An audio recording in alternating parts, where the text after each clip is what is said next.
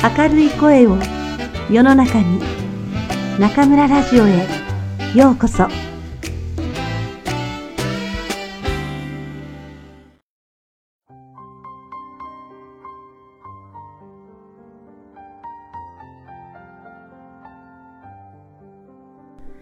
色彩を持たない田崎作と彼の巡礼の年。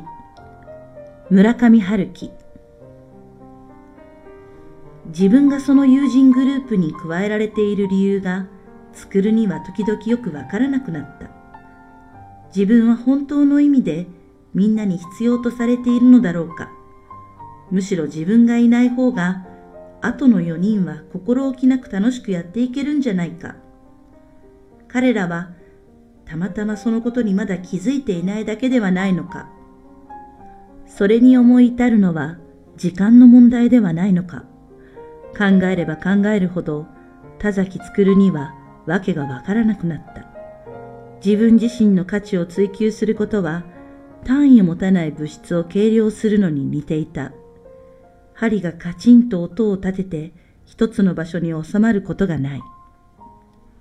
しかし彼以外の4人はそんなことは気にかけてもいないようだった。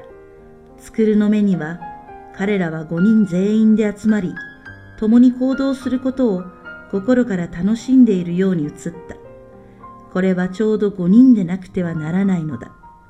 それ以上であっても、それ以下であってもならない。正五角形が長さの等しい五辺によって成立しているのと同じように、彼らの顔は明らかにそう語っていた。そしてもちろん、田崎作も自分が一つの不可欠なピースとしてその五角形に組み込まれていることを嬉しく、また誇らしく思った。彼は他の四人のことが心から好きだったし、そこにある一体感を何より愛した。若木が地中から養分を吸い上げるように、思春期に必要とされる需要を作るは、そのグループから受け取り、成長のための大事な糧とし、あるいは取り置いて非常用熱源として体内に蓄えた。しかし、それでも自分がいつかその親密な共同体からこぼれ落ち、あるいは弾き出され、一人後に取り残されるのではないかという怯えを、彼は常に心の底に持っていた。みんなと別れて一人になると、暗い不吉な岩が引き潮で海面に姿を現すように、そんな不安がよく頭をもたげた。そんな小さな頃から駅が好きだったのねと、木本沙羅は感心したように言った。つくるはうなずいた。幾分用心深く。彼は自分のことを高科系の学校や職場でしばしば見かける専門バカのオタクだと彼女に思ってほしくなかった。でも結局はそういうことになるのかもしれない。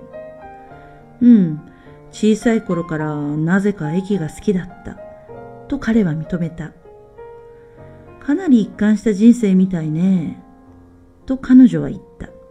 幾分面白がってはいるものの、そこに否定的な響きは聞き取れなかった。なぜそれが駅なのか、駅でなくちゃいけないのか、うまく説明できないんだけど。サラは微笑んだ。それがきっと天職というものなのでしょう。そうかもしれない。とつくるは言った。どうしてこんな話になってしまったのだろう、とつくるは思う。それが起こったのは、もう大昔のことだし、できることなら、そんな記憶は消し去ってしまいたかった。でもサラは、なぜかつくるの高校時代の話を聞きたがった。どんな高校生でどんなことをしていたのか。そして気がついた時には話の自然な流れとして彼はその5人の親密なグループについて語っていた。カラフルな4人と色を持たない田崎作る。二人は恵比寿の外れにある小さなバーにいた。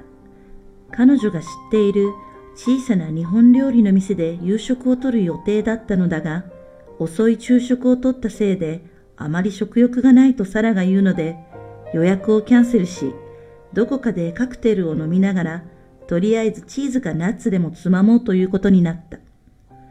作るも特に空腹は感じなかったから意義はなかった。もともとが小食なのだ。サラは作るより2歳年上で大手の旅行会社に勤務していた。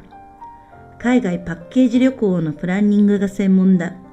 当然のことながら海外出張が多い。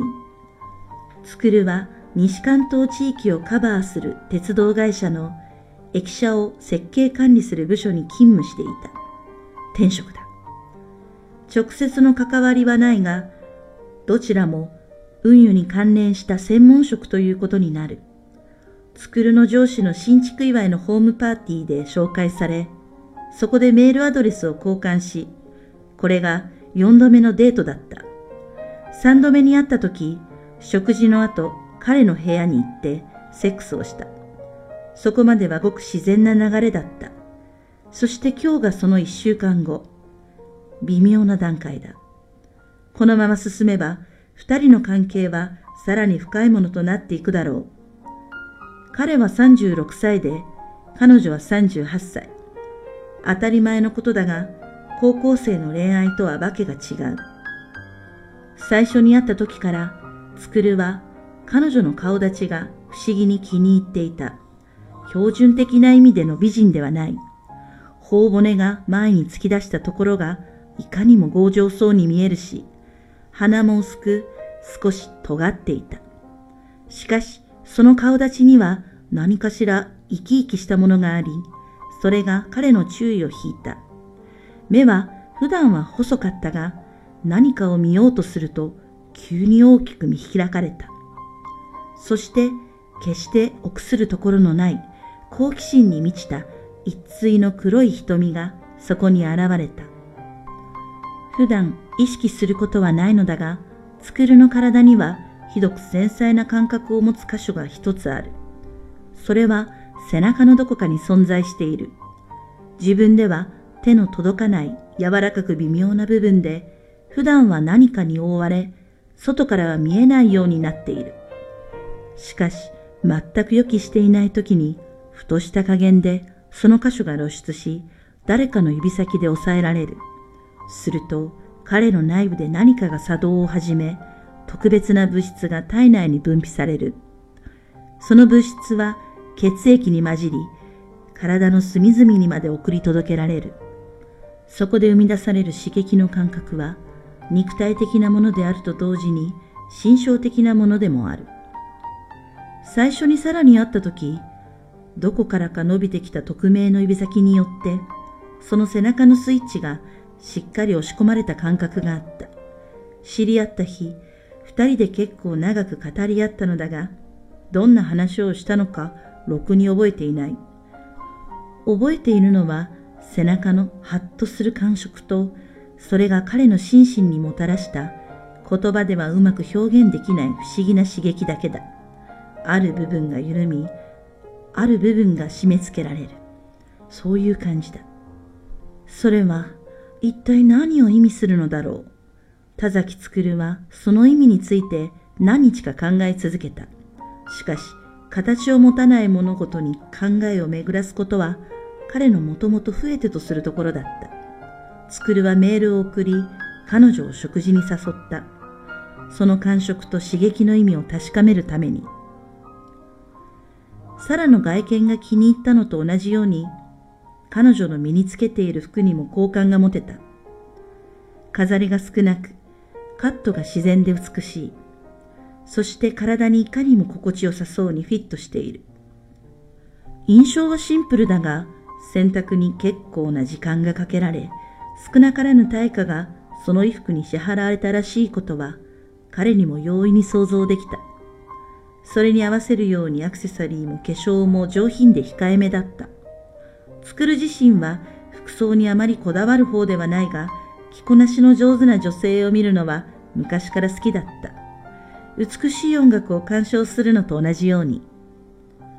二人の姉も洋服が好きで、彼女たちはデートの前によく、まだ小さなつくるを捕まえて着こなしについての意見を求めたものだ。なぜかはわからないが、かなり真剣に。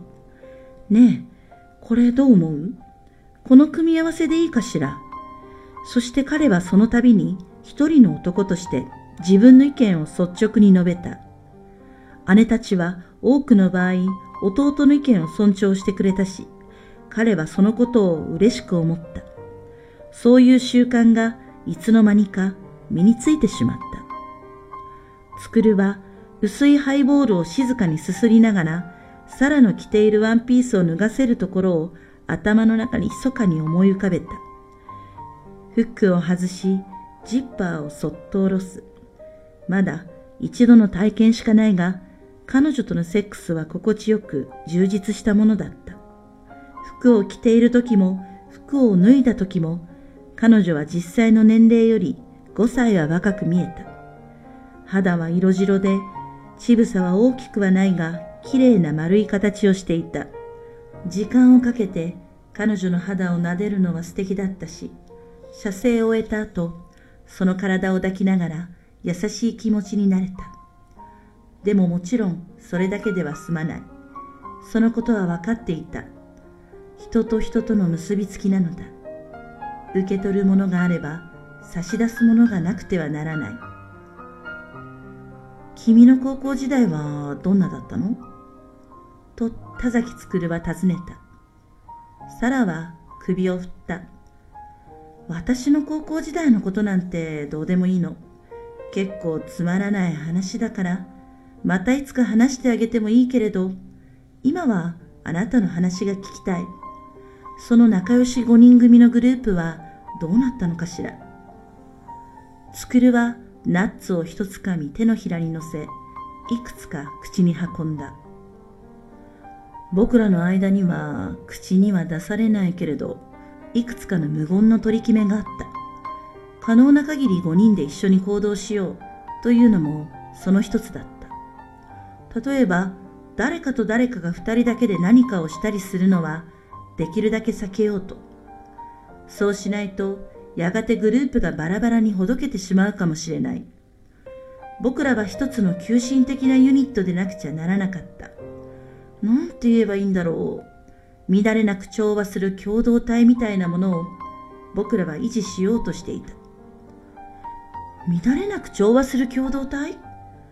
そこには純粋な驚きが聞き取れた。つくるは少し頬をあからめた。高校生だからいろんなおかしなことを考える。サラはつくるの顔をじっと見ながら少しだけ首をかしげた。おかしいとは思わない。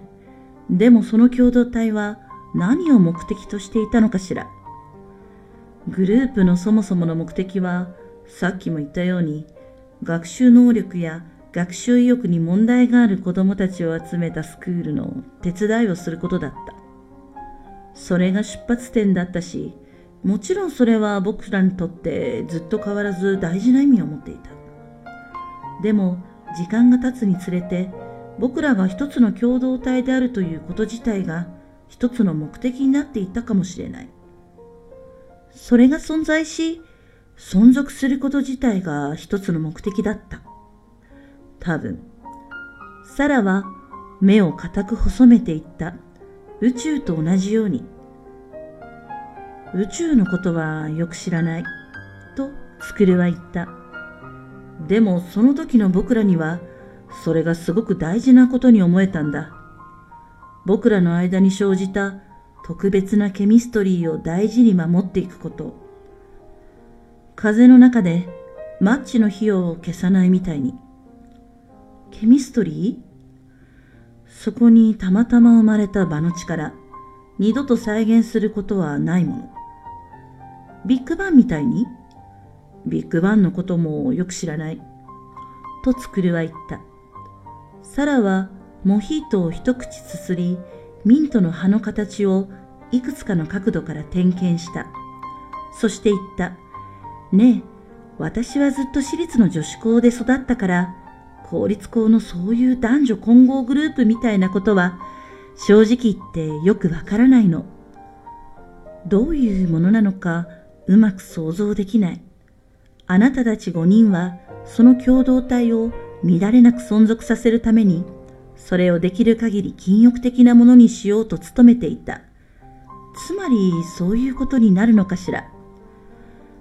禁欲的という言葉がふさわしいかどうか、それはよくわからない。それほど大げさなものじゃなかったような気がする。でも確かに僕らはそこに異性の関係を持ち込まないように注意し、努めていたと思う。でもそれは言葉には出されなかった。とサラは言った。つくるはうなずいた。言語化はされなかったルールブックみたいなものがあったわけでもない。それで、あなた自身はどうだったの？ずっと一緒にいて、シロさんやクロさんには心を惹かれなかったの？話を聞いていると、二人ともなかなか魅力的な人たちに思えるけど、どちらの女の子も実際に魅力的だったよ。それぞれに。心を惹かれなかったと言ったら嘘になる。でも僕としては、できるだけ彼女たちのことは考えないようにしていた。できるだけ？できるだけ。と、つくるは言った。また、頬が少し赤らんだような気がした。どうしても考えなくちゃいけないときは、二人を一組として考えるようにしていた。二人を一組として？つくるは間を置いて適切な言葉を探した。うまく説明できないんだけど、どう言えばいいんだろう。つまり一種の架空の存在として、肉体を固定しない観念的な存在として。ふーん。と、サラは感心したように言った。そして、それについてひとしきり考えを巡らせていた。何かを言いたそうにしたが、思い直して口をまっすぐ閉じた。しばらくしてその口を開いた。あなたは高校を卒業すると東京の大学に入学し、名古屋を離れた、そうね。そうだよ。とつくるは言った。それ以来ずっと東京で暮らしている。他の4人の人たちはどうしたの？僕以外の4人はみんな地元の大学に進んだ。赤は名古屋大学の経済学部に入った。父親が教授をしている学部だよ。黒は英文化が有名な私立の女子大に入った。青はラグビーが強いことで有名な私立大学の小学部に推薦で入った。白は結局周囲に説得されて獣医学校に進むことは諦め、音楽大学のピアノ科に落ち着いた。どの学校もそれぞれの自宅から通学できる距離にあったよ。僕だけが東京の工科大学に進んだ。どうしてあなたは東京に出ていく気になったの？とても簡単な話だよ。駅舎建築の第一人者として知られている教授がその大学にいたんだ。駅の建築は特殊なもので、普通の建築物とは成り立ちが違うから、普通の工科系大学に進んで建築やら土木を学んでもあまり実際の役には立たない。スペシャリストについて専門的に勉強する必要がある。限定された目的は人生を簡潔にする。とサラは言った。つくるもそれに同意した。彼女は言った。それで他の4人が名古屋にとどまったのはその美しい共同体を解散したくなかったからかしら。3年生になった時に5人で進路について相談をした。僕以外の4人は名古屋にとどまって地元の学校に進むつもりだと言った。はっきり口には出されなかったけれど、グループを解体したくないから彼らがそうするんだということは明らかだった。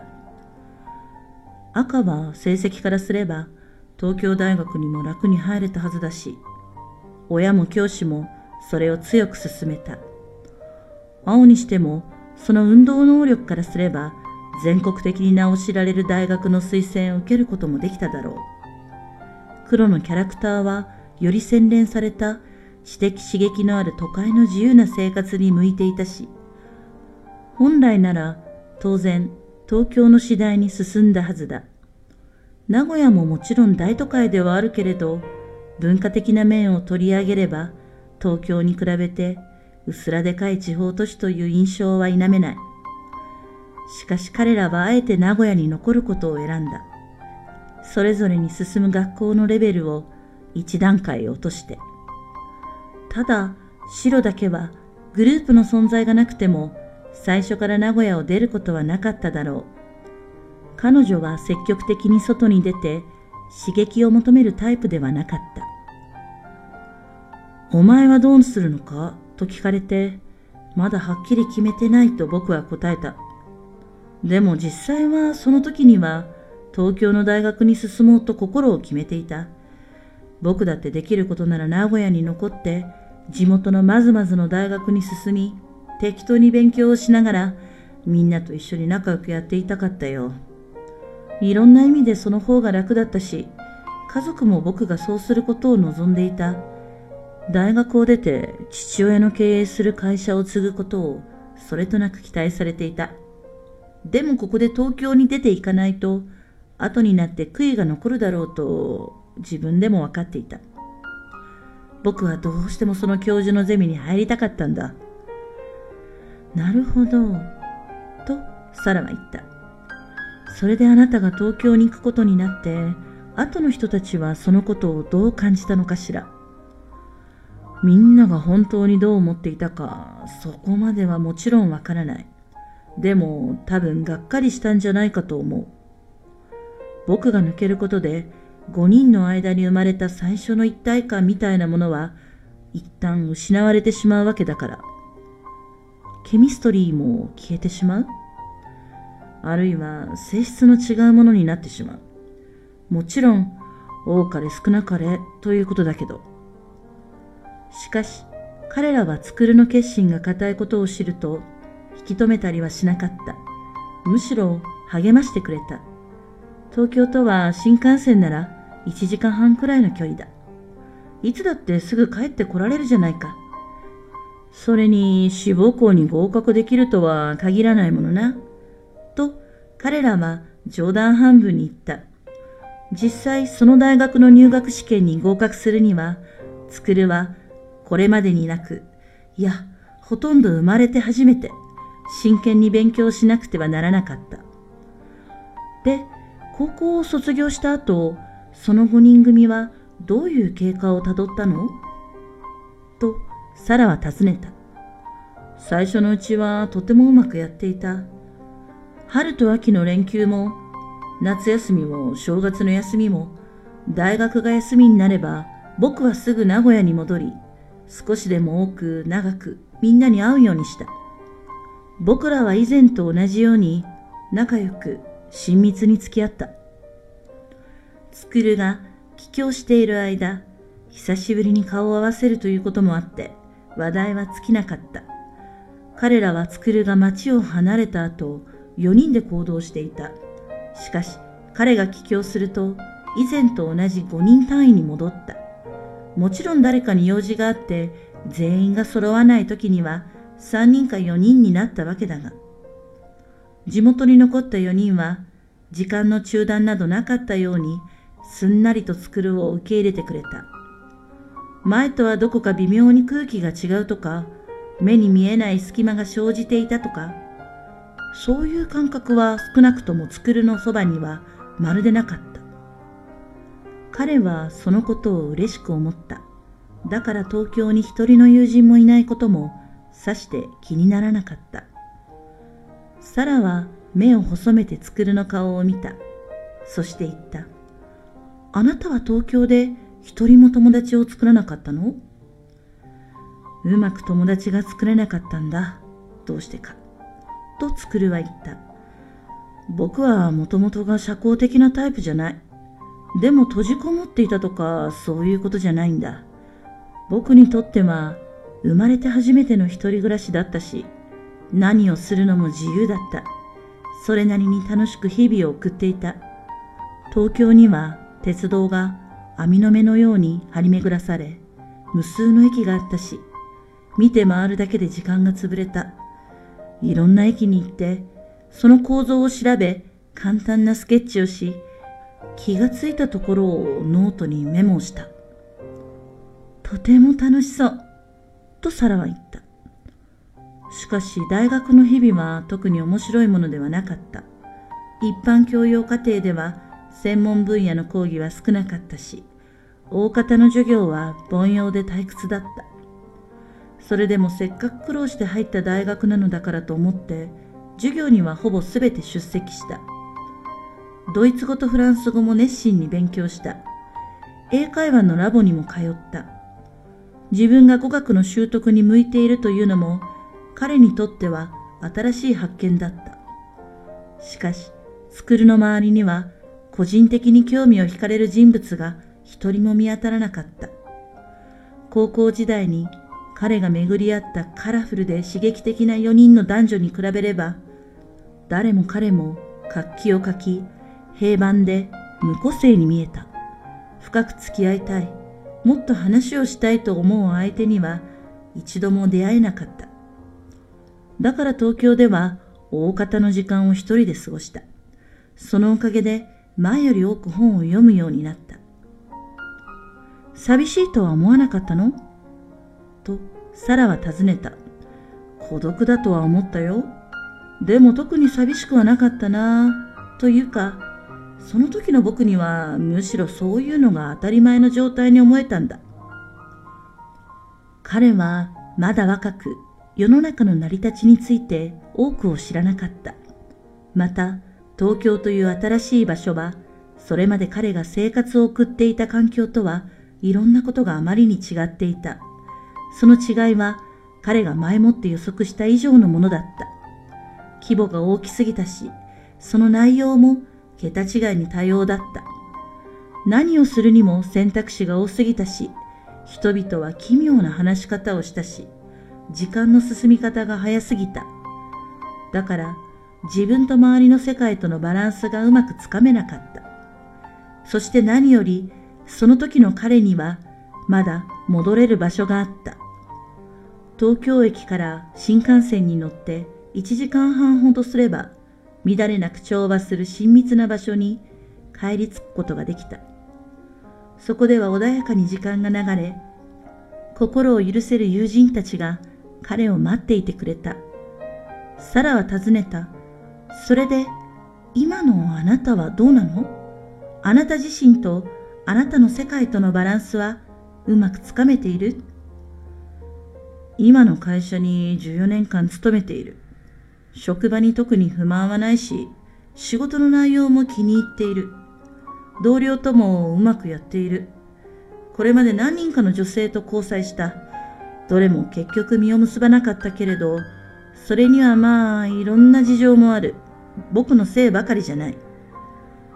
そして、孤独だけど、特に寂しくはない。時間はまだ早く、二人の他に客はいなかった。小さな音で、ピアノトリオのジャズがかかっている。多分。と、つくるは少し迷ってから言った。でも、戻るべき場所はもうないのね。あなたにとっての乱れなく調和する親密な場所は、彼はそのことについて考えてみた。改めて考える必要もなかったのだけれど、もうそれはない。と、彼は静かな声で言った。その場所が消え失せてしまったことを知ったのは、大学2年生の夏休みだった。